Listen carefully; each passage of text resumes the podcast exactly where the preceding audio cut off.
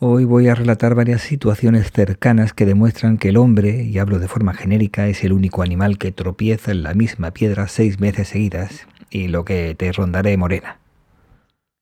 Ahora comienza una nueva página del diario de Argifonte, el diario personal de Víctor Gabriel.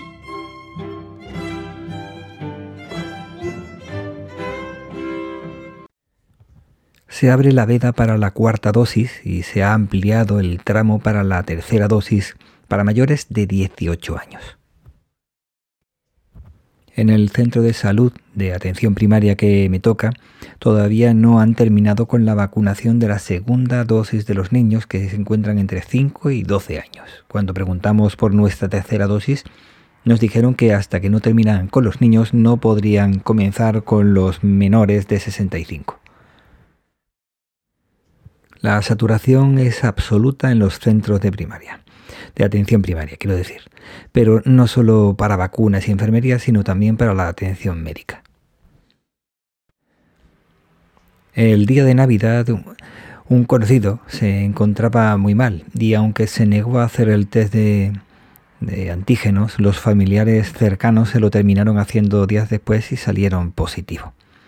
Llamadas continuas al centro de salud, y a Salud Responde de la Consejería de Salud de la Junta de Andalucía, que es la que tiene todas las competencias en concepto de sanidad de la comunidad autónoma andaluza. Pero nadie contestaba, nadie descolgaba, nadie respondía, nada de comunicaciones. Cuando lograron respuesta le dieron un número, pero resulta que, que curioso, se equivocaron y le dieron el número para enfermería y no para tramitar la baja que le correspondía. Finalmente le dieron cita para el día 19, creo, 19 de enero. Tres semanas, casi cuatro semanas después. Como digo, estas navidades han sido bastante raras, por lo que hemos tenido que quedarnos en casa nos hemos quedado bastante tiempo, al menos más de lo que nosotros teníamos pensamiento de hacer. Y resulta que cuando hemos salido, la verdad es que nos hemos alarmado bastante al ver cómo todos hablaban de responsabilidad del gobierno, bueno, el gobierno central y el autonómico, pero mientras la gente contagiada circulando por la calle, visitando familiares, entre otros. el pasaporte COVID eh, está bien, menos para los que están siempre hablando de la libertad sin entender para qué sirve. Y también te pones a pensar que yo puedo tener el pasaporte COVID, pero si me he contagiado, me permite entrar en algún sitio, pero si no está actualizado o me he contagiado, no digo que me he contagiado, no que soy positivo, pues con el mismo pasaporte que no se ha actualizado, puedo entrar y no sé, es que no termino de entenderlo. Antes de final de año, mi pequeño se encontraba mal y lo llevamos a urgencia y ante la duda el médico le mandó un PCR, lo que quiere decir que nos, eh, quedamos bastante eh, extrañados porque tenía pinta de ser lo que suele tener, pero bueno, nos mandaron eso, por lo tanto nos quedamos en casa esperando el resultado del PCR. Tras varios días sin salir de casa nos, dieron, nos dijeron que era negativo, por lo que ya podíamos salir. Hoy he escuchado el caso de un compañero eh, y la verdad es que es eh, bastante sorprendente. Te lo voy a contar. Resulta que el día 1 de enero se, levantó mal. Y no por motivos de agua con misterio, no. Es y como tenía los test en casa, pues decidió hacérselo. Y vio que la prueba eh, salió positiva. Así que avisó pertinentemente a los familiares cercanos, a la familia con la que podía haber estado en contacto y a la empresa. Y comenzó la odisea para comunicarse con el centro de salud, para indicar que era positivo. Resulta que dos días después pudo hablar con el médico que le dio la baja con carácter retroactiva. Para el alta no tuvo tanta suerte, la verdad cuando pasan unos 10 días, dijeron que le iban a avisar, pero va a ser que no. Y con otra prueba que se hizo en casa, con el resultado negativo, tuvo que empezar a llamar, ya que veía que no le llamaban, y era imposible, por lo que tuvo que ir al centro de salud a pedir un número de urgencia o no demorable, de forma presencial. Y el médico de cabecera o de atención primaria le hizo otra prueba y comprobó que tenía, o mejor dicho, no tenía secuelas. Pues no, para nada. Cuando le dio la baja, le indicaron que, como he dicho, que en 10 días le iban a llamar, es decir, el día 10 de enero. Ante eso, se hizo un test en casa, salió negativo, como acabo de comentar, y como el porcentaje de test no es el 100%, pues decidió hacerse dos más. Además, sabiendo cómo son las cosas, decidió grabarse tanto en el primero como en el, en el que salió positivo como en el resto y así tener pruebas de que era cierto que había estado malo. Pero claro, es que hay que tener en cuenta que estamos en el país del Lazarillo de Tormes y se podrían estar dando casos de estafa a la seguridad social, indicando falsos positivos. Qué mal pensado puedo ser, ¿no? Pero es que resulta que lo están diciendo ya por, por la radio y la televisión. En fin, que al final resulta que cuando va al médico no se le hace el PCR, no se le hace un test de antígeno, no lo comprueba o le solicita la prueba que salió positiva para comprobar que era cierto. Mm, no le comprobó si tenía o no tenía secuelas, si había estado en contacto, si había hecho las medidas que debía haber hecho. Lo curioso es que tampoco le dio el alta sino que le dijo que al día siguiente le dejaría impreso el alta y tenía que ir a recogerlo por la mañana. No tuvo problema porque en ese caso trabajaba de turno de tarde y así podía ir por la mañana a recogerlo, pero a última hora de la mañana, con lo que eso implicaba salir corriendo de un lado para otro para poder conseguir ese alta.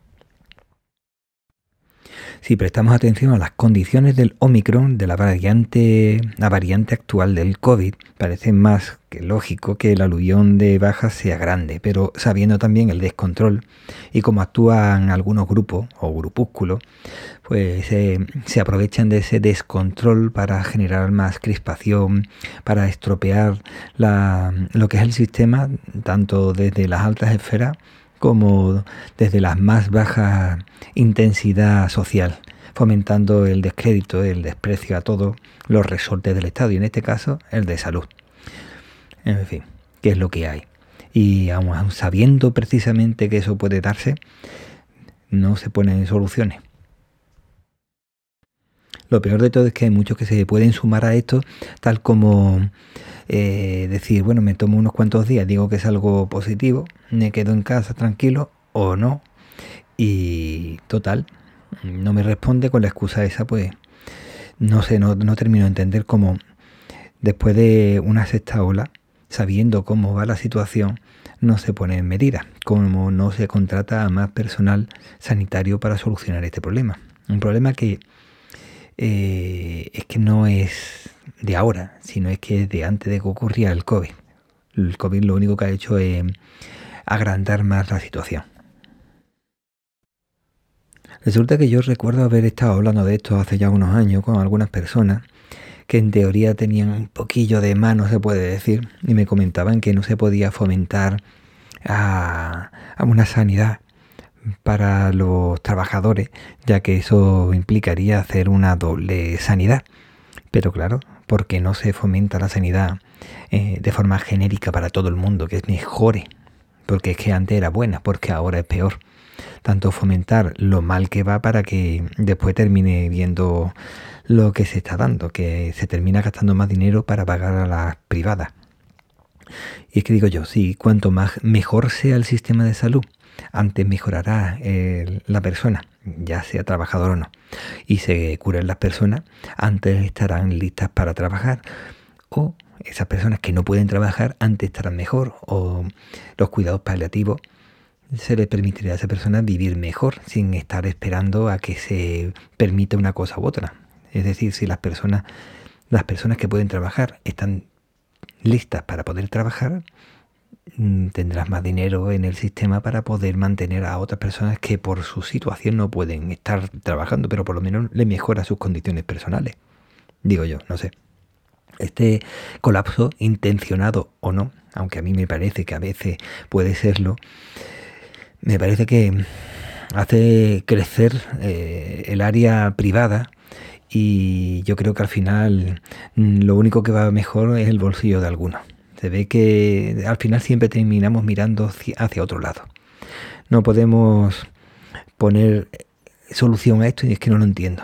Eh, deberíamos de ponerle un coto. Y estos comportamientos, pensando que no pasará nada hasta el día que pasa y se rebosa el vaso y al final la paciencia de la persona que se le ha rebosado el vaso va directamente al que menos culpa tiene, como se están dando el caso de enfermeros y médicos que están recibiendo un maltrato físico o psicológico por parte de los pacientes, como si ellos fueran los culpables precisamente de la situación, eh, creo que es un descontrol absoluto y no se termina de poner solución. Por cierto, ¿recuerdas que decía que un conocido muy cercano no se encontraba bien y no le cogían el teléfono y hasta el día 18 o 19 no le iban a dar? Bueno, pues resulta que todavía no, no lo han llamado y está esperando que le contesten porque como dice que tienen la cita para el día 18 o 19, pues hasta entonces no le llamará. Desde entonces pues está en una situación en el que ya no tiene síntomas, ya no tiene carga viral, pero ni tiene la baja ni tiene la alta. Entonces, ¿cómo se explica esto? Bueno, un, un abrazo y muchísimas gracias por escucharme. Bueno, y con esto ya se ha terminado. Espero que nos podamos escuchar pronto. Cuídate mucho para cuidar a los demás. Espero que te haya gustado este episodio y si es así, que lo puedas compartir con tus amigos. Puedes aprovechar también y si no te ha gustado lo comparte con tus enemigos y recuerda que el tiempo corre, vuela, así que apresúrate despacio. Hasta luego.